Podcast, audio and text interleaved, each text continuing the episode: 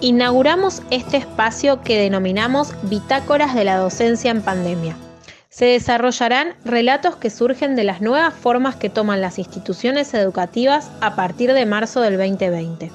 En este primer episodio se abordará mediante la dramatización la comunicación y tensión entre los derechos y deberes de diferentes actores de la comunidad educativa y cómo interactúan los diferentes actores teniendo en cuenta las dimensiones micro y macropolítica, poniendo en evidencia el abordaje de las problemáticas organizativas y pedagógicas que atraviesan la escuela con una mirada integral. Mamá, el profe de matemáticas me manda a hacer cosas y la verdad que no tengo ni ganas. Me parece toda una porquería, porque en las clases virtuales no se entiende nada, todo el mundo habla junto, no, no entiendo nada, me reaburro. Y después encima me piden los ejercicios hechos. Si me explica, malísimo. Ay, hija, a ver, baja la tele, que no te entiendo, por favor. ¿Vos hablaste con él? Porque la verdad que con el Zoom, con los horarios que tenés vos, los horarios que tiene tu hermana, yo necesito la computadora para trabajar. Se ve que en esta escuela no entienden lo que es la pandemia. La verdad que al final no entiendo nada, no aprendo nada, no me interesa. Eh, no sé, mamá, explícale. Le escribí encima al profesor para que me explique de nuevo y nunca me contesta, así que ya fue, no voy a hacer nada. Ya está, total voy a probar igual. Espera, hija, espera porque yo ya sé con quién voy a hablar. Así no vamos a estar otro año más. Hola, señor director. Buenas tardes. Soy Susana, la mamá de Juana de tercero segunda. Estoy muy preocupada. Buen día, madre. Tengo una pregunta. Hablamos de la secundaria número 2, ¿no? Sí, sí, perdón que le moleste ahora, pero la verdad que, que estoy cansada, me parece una vergüenza cómo se maneja esta escuela. A mi hija no le están explicando nada, le ponen Zoom en horarios donde trabajo y encima tengo otra hija en primaria. Le escribo al profesor y dice que no le contesta. La verdad que los dispositivos en mi casa no son infinitos y este docente de matemática no es nada colaborativo. Mire, Susana, yo lo entiendo, pero tiene que entender que en este contexto se nos está dificultando a todos y estamos tratando de ordenar los horarios y las actividades con todos los profesores. Igual voy a tratar de ponerme en contacto con Martín, el profesor de tercero, para ver específicamente cuál fue el motivo de lo que me está planteando. A la escuela nos llegan todos los días comunicaciones e indicaciones nuevas, y se dificulta ponerlas en práctica todas juntas en este contexto. Es que son ustedes los que tienen que enseñarle a los chicos, y no puede ser que yo tenga que ponerme a, a leer para enseñarle lo que ustedes no enseñan. Ella le escribe al profesor y nunca le contesta. La verdad, ya, ya no sé qué hacer. Espero una respuesta urgente, por favor. En breve nos estaremos comunicando con usted. Hola, profe. Le hablo porque hay una situación que me preocupa en el curso de tercero, la secundaria número 2. ¿Sabe que me llamó una madre diciendo que su hija pregunta y quiere hacer la tarea pero no entiende, que usted no le responde los mensajes? ¿Puede explicar un poco qué es lo que está pasando en ese curso? Hola, buen día.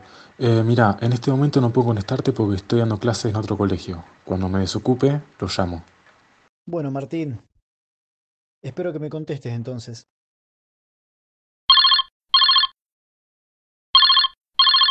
Mire, quiero comentarle que trabajo en cuatro escuelas y no puedo estar contestando a cualquier hora los mensajes de los alumnos y las instituciones.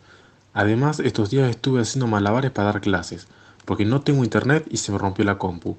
Tuve que ir a la casa de mi vecino para poder dar clases. Así no puedo trabajar. La escuela no me da los elementos necesarios para poder hacerlo y tengo que gastar un montón de plata para poder tener mínimamente los recursos. A pesar de esto, les estuve mandando a los alumnos las actividades que fueron planificadas, pensando en distintas estrategias didácticas y teniendo en cuenta las características del grupo, pero los chicos no se conectan a las clases en horario pautado, y yo no puedo estar conectándome en otros horarios ya que trabajo. Y en muchos otros casos me toca la clase virtual y tengo que darla desde mi casa, con las rutinas de mi familia, y si no, tengo que salir corriendo a otro colegio porque tengo la clase presencial. No me dan los horarios para cumplir con todas las exigencias del colegio. Los chicos envían sus trabajos en horas de madrugada y pretenden que les conteste inmediatamente. También necesito descansar. Pero usted sabe que esto no es una exigencia nuestra, sino que son las indicaciones y normativas que nos bajan desde el Ministerio. Todos estamos adaptándonos a las novedades, ya sea en la escuela o en la virtualidad. No podemos dejar de cumplir con nuestra tarea como docentes. De todas maneras, Lo que voy a hacer es llamar a la inspectora para ver cómo se hace en este caso, en que los docentes tienen clases presenciales y virtuales. ¿Cómo hacemos para organizar los horarios laborales? Me parece bien, pero también considero necesario que se ponga en mi lugar. Se está cuestionando mi estrategia y mi profesionalismo, cuando yo hago todo lo posible para realizar las clases de forma organizada y significativa para los alumnos. Pero se me dificulta si no se conectan en el horario pautado para las clases. No puedo disponer todos los días y horarios para responder inquietudes de la materia. Para eso se tiene programa de los horarios. Como ya dije anteriormente, yo tengo otros cargos y no puedo superponer horas de trabajo.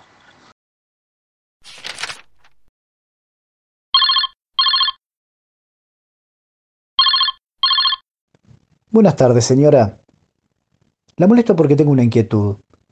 Quisiera saber cómo nos tenemos que manejar los directivos frente a estas disposiciones nuevas que llegaron.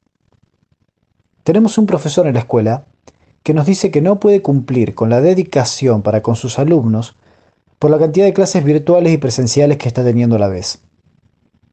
¿Qué se debería hacer en esta situación? Porque en el centro escolar yo puedo gestionar recursos, pero fuera de la escuela, ¿cómo hago para garantizar que el docente tenga internet y que a la vez tenga que venir a dar clases a la escuela? O que les conteste a los estudiantes cuando ellos lo necesiten. ¿Cómo puedo gestionar el tiempo de trabajo extraescolar cuando los profesores tienen que venir a la escuela? Ah, ¿qué tal? ¿Cómo le va? Mire, el que conoce esta escuela es usted, y es el que debería darle todas las indicaciones y todas las explicaciones al docente. Al fin y al cabo, el director es usted de la escuela, y es el que conoce su realidad. Además, le digo, no es la primera vez que recurre a mí por no poder gestionar su escuela. Así que, bueno, este, bueno, por favor, explíqueme con más detalles cuál es la consulta que me quiere hacer que no me queda claro. Sí. Tenemos quejas de las familias que un docente no le explica ni contesta las inquietudes a los alumnos. Pero el profesor se defiende diciendo que los alumnos quieren que les escriba y les conteste a la madrugada y en cualquier horario, y que él no está dispuesto ni tiene tiempo a contestarle todas las preguntas que le hacen. Bueno, como sabe usted, debe hablar con el docente teniendo en cuenta el horario en el que debería estar en la institución. Pero más allá de eso, a partir de esta semana tienen que dar clases presenciales con un máximo de cuatro horas y se les dio a las instituciones los primeros días de la semana para que se organicen y puedan implementar esas clases y además poder informarles a todas las familias en qué horario tienen clases sus hijos a partir de este miércoles. Esto ya se les mandó todas las indicaciones eh, oportunamente. También tienen que recordar que se debe cumplir con todos los contenidos previstos a comienzo del año. Bueno, lo tengo que dejar porque este, estoy, muy ocupada, tengo que ocuparme de muchas cosas como para estar dando indicaciones a, cada uno de los docentes. Para eso están ustedes los directivos, ¿no? Eh, cualquier cosa, usted sabe que tiene la normativa en donde se puede fijar, que ya fue enviada en tiempo y forma. Buenas tardes.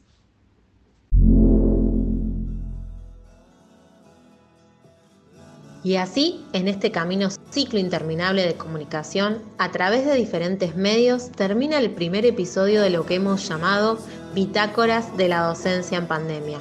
Esta situación nos trae a pensar y al final de tantas luchas dejamos abierto la siguiente incógnita. ¿Qué derechos entonces tenemos los docentes?